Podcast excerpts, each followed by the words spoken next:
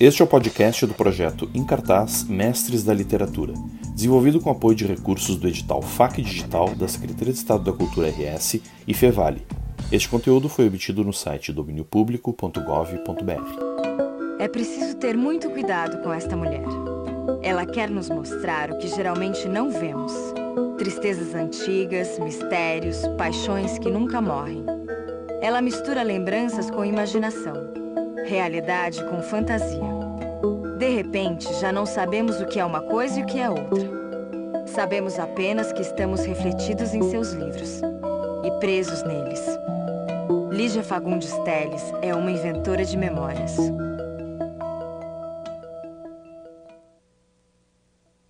O escritor escreve tentando recompor, quem sabe, um mundo perdido os amores perdidos. Ele tenta se buscar nas personagens e se buscar em si mesmo. Ele tenta recuperar o paraíso perdido. Nesse paraíso perdido está a infância.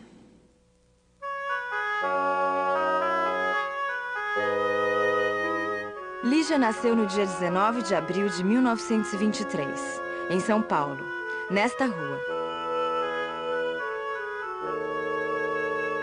Seu pai, Durval, era promotor público. Sua mãe, Maria do Rosário, sonhava em ser pianista. Por causa da profissão do pai, Lígia passou a infância morando em várias cidades pequenas do interior paulista, convivendo com as histórias e as lendas de cada lugar. Antes de saber ler e escrever, Lígia aprende a ouvir e a contar histórias com suas páginas. Meninas abandonadas que sua mãe cria como acompanhantes. Com elas nasce a paixão de Lígia pelo mistério. As histórias apavorantes das noites na escada. Eu fechava olhos ouvidos nos piores pedaços. E o pior era mesmo aquele em que a alma penada ia caindo aos pedaços diante do viajante que se abrigou no casarão abandonado. Noite de tempestade. Vinha o vento e apagava a vela. E a alma penada ameaçando cair. Eu caio! Gemia a maricota com a voz fanhosa das caveiras. Pode cair! Ordenava o viajante olhando para o teto. Então, caía um pé ou uma perna descarnada, ossos cadentes pulando e se buscando no chão até formar o esqueleto. Essas histórias horrendas que eu ouvia e depois eu inventava algumas e acrescentava e tudo isto, eram, foram as primeiras histórias que atiçaram a minha invenção, a imaginação. O fato de você eh, estar é, exposto ao pensamento mágico, ao pensamento mítico, ao fantástico, é uma forma primorosa de você enfrentar os seus medos, de você elaborar os seus conceitos e de você resolver os seus problemas. Então é evidente que, ao ouvir as páginas, ela também estava elaborando o seu próprio mundo. Em determinado momento, ela vai começar, como ela diz muitas vezes, ela vai começar a não só ouvir essas histórias, mas ela vai começar a inventar. Eu achava uma delícia passar esse terror meu, esse medo que eu sentia, eu sempre uma criança muito medrosa, passar para o outro, aí eu fiquei poderosa. E aí é o momento que ela se liberta do medo. Ela deixa de sentir medo, porque ela passa o medo para o outro. É o momento onde ela começa a narrar essas histórias. Eu acho que é aí que começa a nascer a escritura. Quando a família volta para a capital, Lígia vai estudar no Instituto de Educação Caetano de Campos. A Praça da República, em frente ao colégio, ficaria marcada em sua memória e em seus livros.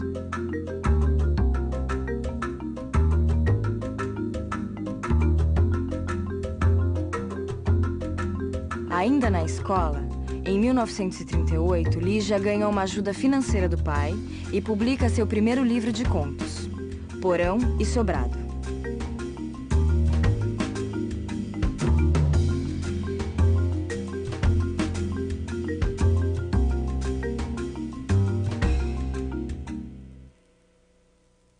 A Lígia nunca é artificial, por isso que ela é comovente constantemente.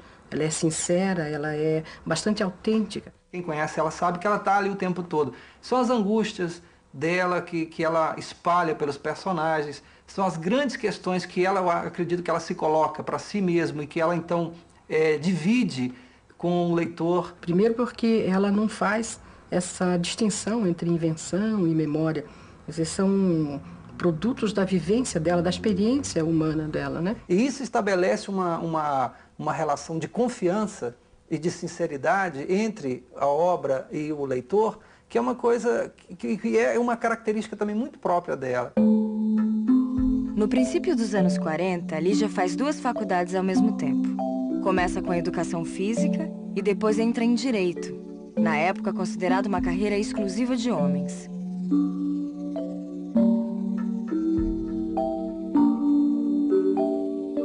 Eu aprendi muito na faculdade de direito. As desigualdades sociais, o sentimento justamente da justiça, da liberdade.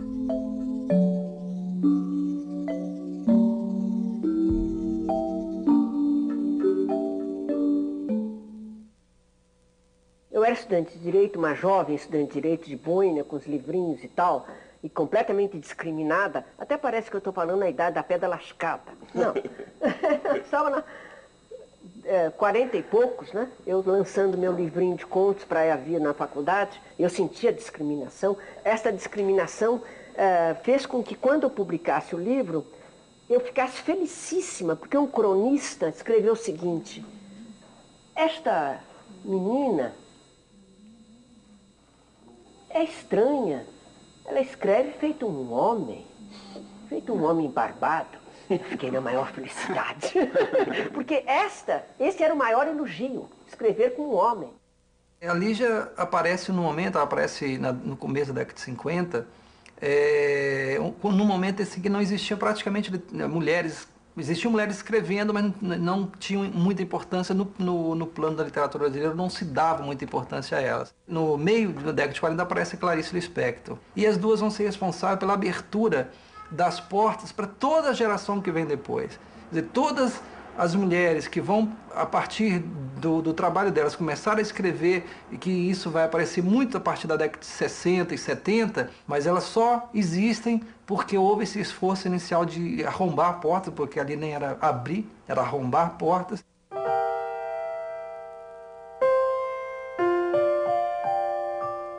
Lígia escreve em jornais da faculdade, enquanto frequenta os lugares do centro de São Paulo, onde se encontram os grandes escritores da época.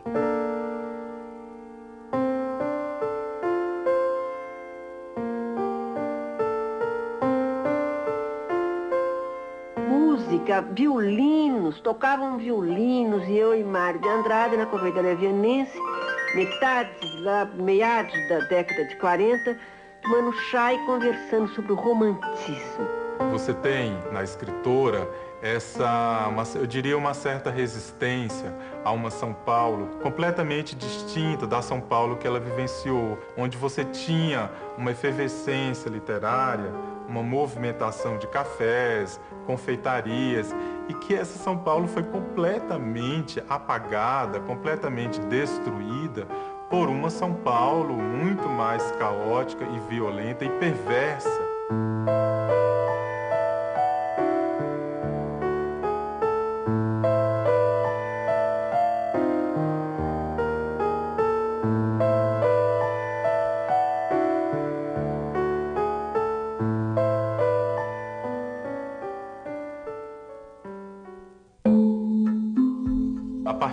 1954, com o lançamento de Ciranda de Pedra, Lígia vai negar, ou enfim, vai rejeitar os livros que foram lançados anteriormente, durante a década de 40. Praia Viva, Porão Sobrado, eu acho que em grande medida, devido aos temas ousados de Ciranda de Pedra, é realmente o livro inicial dela. Ciranda de Pedra trata da vida da Virgínia, desde a sua infância até em torno de 18, 19, 20 anos mais ou menos. Uma das temáticas importantíssimas da Lígia nesse livro é a rejeição. Ela se sente diferente e rejeitada.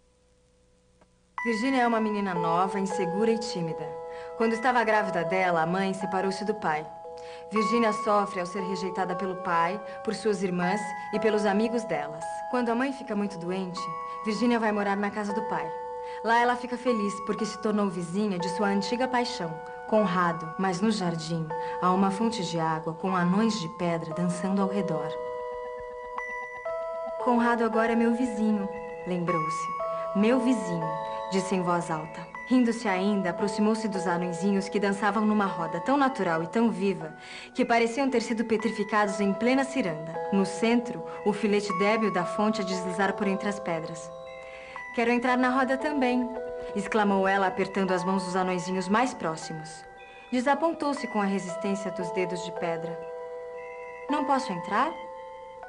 Não posso?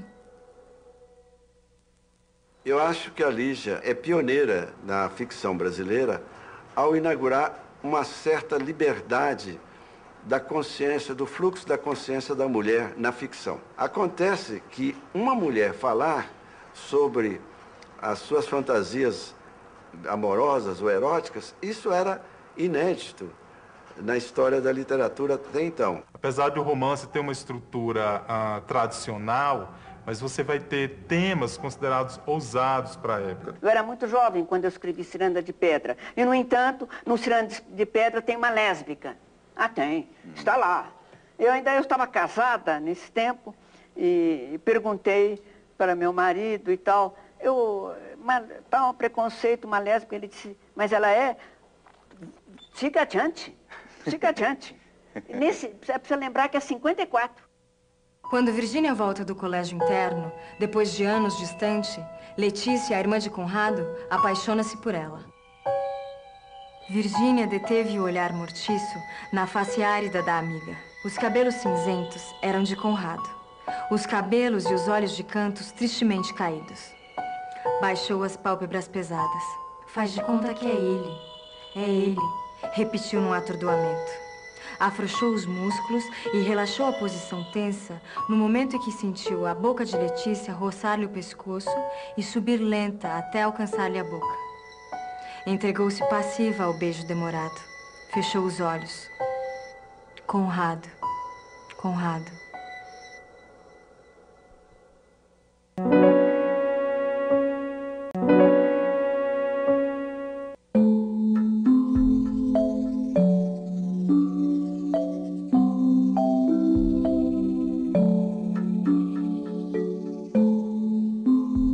1970, A Lígia Lância, antes do Baile Verde. É o livro que reúne os melhores contos dela até então. São contos que têm uma importância fundamental por abordar questões que serão trabalhadas ao longo da obra dela.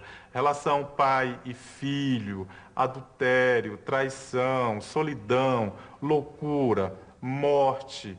São temas recorrentes e que vão estar sobretudo falando da condição humana, da natureza humana, que eu acho que é a grande preocupação da Lígia. Eu acho que a narrativa da Lígia é repleta, é muito rica em metáforas. E uma das metáforas especiais para se perceber a questão da criação literária, né, dessa inventividade, é o conto A Caçada. Que tempo, meu Deus! Em que tempo eu teria assistido essa mesma cena? Era uma caçada. Esse conto é a respeito de uma de uma tapeçaria que está estendida num antiquário, uma cena de uma caça.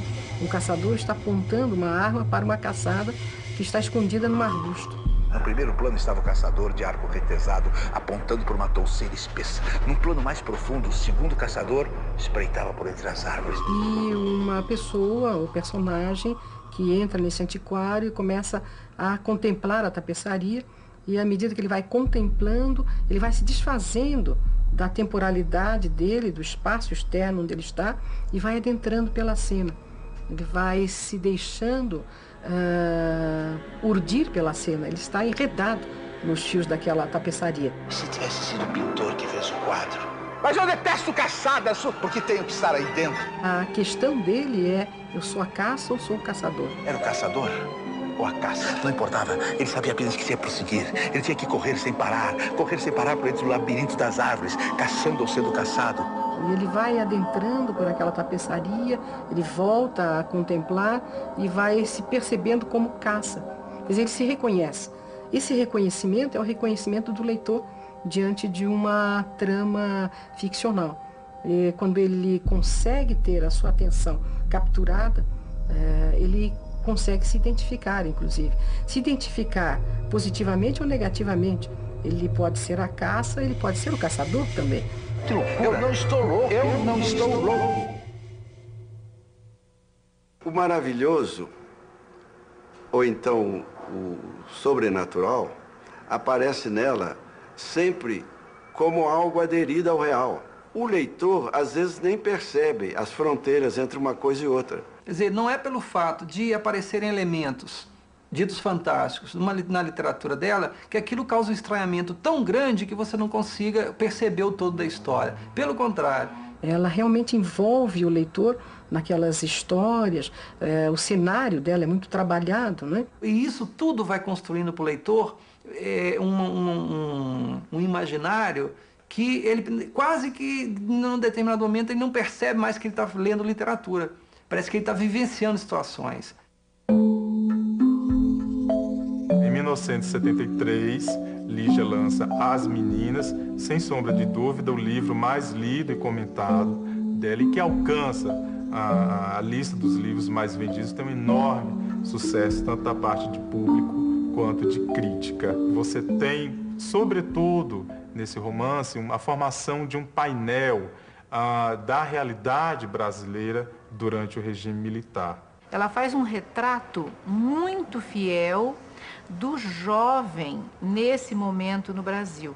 Em 72, 71, eu, meu filho adolescente, os jovens iam muito à minha casa e eu comecei a me apaixonar por aquela juventude em meu redor nós estávamos vivendo a ditadura militar, os anos de chumbo, anos de chumbo. O livro conta a história de três estudantes universitárias na época da ditadura. Uma delas é Lia, que faz parte da resistência contra o governo militar e tem um namorado preso. Não sei aguentar sofrimento dos outros, entende? O seu sofrimento, Miguel. O meu aguentaria bem, sou durona. Mas se penso em você, fico uma droga. Quero chorar, morrer. E estamos morrendo. Dessa ou de outra maneira, não estamos, morrendo? morrendo? Nunca o povo esteve tão longe de nós. Não, não quer nem saber. O povo tem medo. Ai, como o povo tem medo. É importante se dizer que as meninas confirma, referenda uma posição de engajamento da escritora. O grande mistério, se é que existe algum mistério na, na profissão de escritor, é que ele, ele tem que estar o tempo todo mergulhado na sua, na, na, na sociedade no seu tempo. O bom escritor, sem arrogância eu digo isto, o bom escritor está naturalmente engajado na política. Naturalmente, esta paixão pela política, esta paixão pela justiça, esta paixão pela liberdade, ela vai para as personagens, ela vai para o texto. Eu acho que nesse romance ela mostra a, a intencionalidade de comprovar o que os reflexos que a história traz para os seres humanos. Porque quando nós pensamos na história, nós esquecemos de é, refletir que a história é um discurso dos dominantes. É? A literatura existe exatamente para mostrar os outros, os que estão dominados por esse discurso. Ana Clara é uma mulher linda, mas traumatizada por uma infância miserável que ela quer esquecer casando-se com um homem rico. Com dinheiro e casada, não precisaria mais de nenhuma ajuda, ora, análise, nenhum problema mais à vista, livre. Destrancaria a matrícula, faria um curso brilhante. Com um saco de ouro, se curaria fácil. Ou não? E mesmo que curtisse uma ou outra crise, que importância tinha se era dentro de um jaguar? O duro era se desbundar num ônibus. Você não tem em Lígia ah, o que você percebe, por exemplo, nas telenovelas, que são os personagens são muito maus ou são muito bons. Jamais você vai encontrar isso na ficção ligiana. Ela não é maniqueísta. As personagens nem são boas, nem são más. São bastante humanas, inclusive. Com a complexidade que é a vida humana. Né? Nós somos bons e maus dependendo daquilo que nós uh, vamos vivenciando e vamos experimentando. Lorena é apaixonada por um homem casado e fica escrevendo cartas que nunca manda enquanto espera por seu telefonema.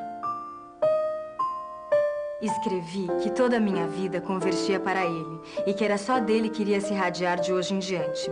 Quero dizer também que nós, as criaturas humanas, vivemos muito, ou deixamos de viver, em função das imaginações geradas pelo nosso medo. Imaginamos consequências, censuras, sofrimentos que talvez não venham nunca. E assim fugimos do que é mais vital, mais profundo, mais vivo. Lorena relembra constantemente a morte do irmão menor em um acidente causado por seu outro irmão. Mas no final do livro, a amiga Lia conversa com a mãe de Lorena e ouve uma outra versão da história. Nem Lia nem o leitor saberão qual a versão verdadeira. Esse tipo de mistério é uma característica das obras de Lígia. Ela não dá respostas, deixando a imaginação do leitor livre e instigada. Em mais de um conto, ou em mais de uma ficção, nós vamos encontrar questões que permitem duas, três, quatro, às vezes centenas de respostas.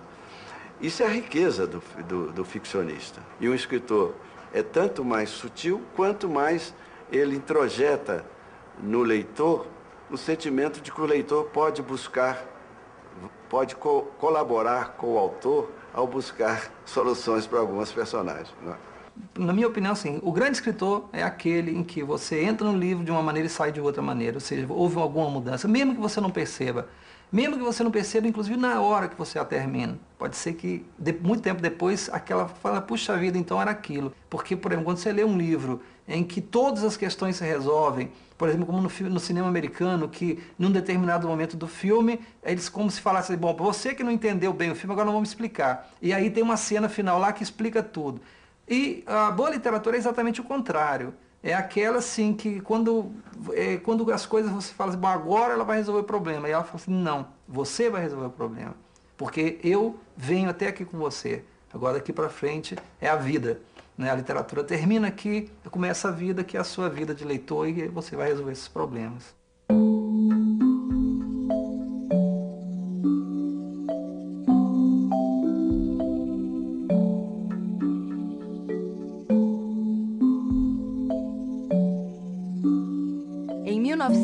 1985, Lígia é eleita para a Academia Brasileira de Letras e toma posse dois anos depois.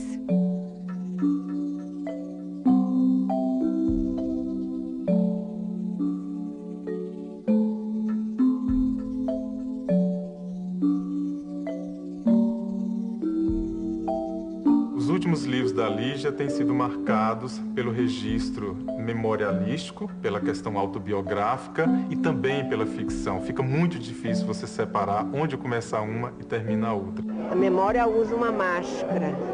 Às vezes a memória não é pura, não. Ela vem misturada com a invenção. Invenção e memória durante aquele estranho chá e o novo livro que ela está lançando agora, Conspiração de Nuvens, são livros que não estão comprometidos com uma verdade absoluta. Ela não está escrevendo uma autobiografia, uma biografia norte-americana, onde tenha um compromisso em relatar fatos, acontecimentos. Eles estão lá, mas estão também envolvidos com a ficção. O nosso é, inconsciente, ele trama, ele urde, ele articula uma série de realidades que aparecem às vezes sem que a gente perceba o que é o real e o que é a realidade. O quanto de real nós podemos perceber e compreender. Ou será que o real não é uma, uma invenção nossa, não é uma realidade que nós inventamos e representamos? Eu quero que o leitor diga que isso aqui ela está inventando, ou isto aqui é verdadeiro. O leitor escolhe. A liberdade que eu dou ao leitor é, é a mesma do escritor. O leitor é meu cúmplice que se chama Solidão, fala sobre o último encontro de Lígia com uma de suas páginas, Leucádia. Em dezembro tinha quermesse. Minha mãe e tia Laura foram na frente porque eram as barraqueiras. Eu iria mais tarde com Custódia, que ficou preparando o peru. Quando passei pelo jasmineiro no quintal, anoitecia. Vi o vulto esbranquiçado por entre os galhos. Parei. A cara úmida de Leocádia abriu-se num sorriso. Colhia jasmins. A quermesse, vamos? Convidei e ela recuou um pouco. Não posso ir. Estou morta.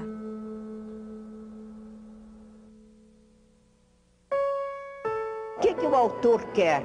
O autor quer viver através da palavra, que é a negação da morte. Se eu estou vivo através da minha palavra, eu vou continuar viva pelos séculos. Somos seres fadados à destruição e não queremos ser destruídos do medo da morte que acompanha o homem, a condição do homem, a condenação e a vontade de desobedecer esta condenação por todos os meios dignos. Então a vontade de marcar esta vida breve, provisória, efêmera, novas palavras uh, para dizer, por exemplo, eu te amo. Então é possível procurar novas palavras para dizer eu te amo. E, no entanto, estou eu em busca dessas palavras, dessa nova forma. São as aventuras da linguagem. Dizer, não, não vou morrer, não vou, não vou. Me leia, dizia a poeta. Não me deixe morrer. Não me deixe morrer.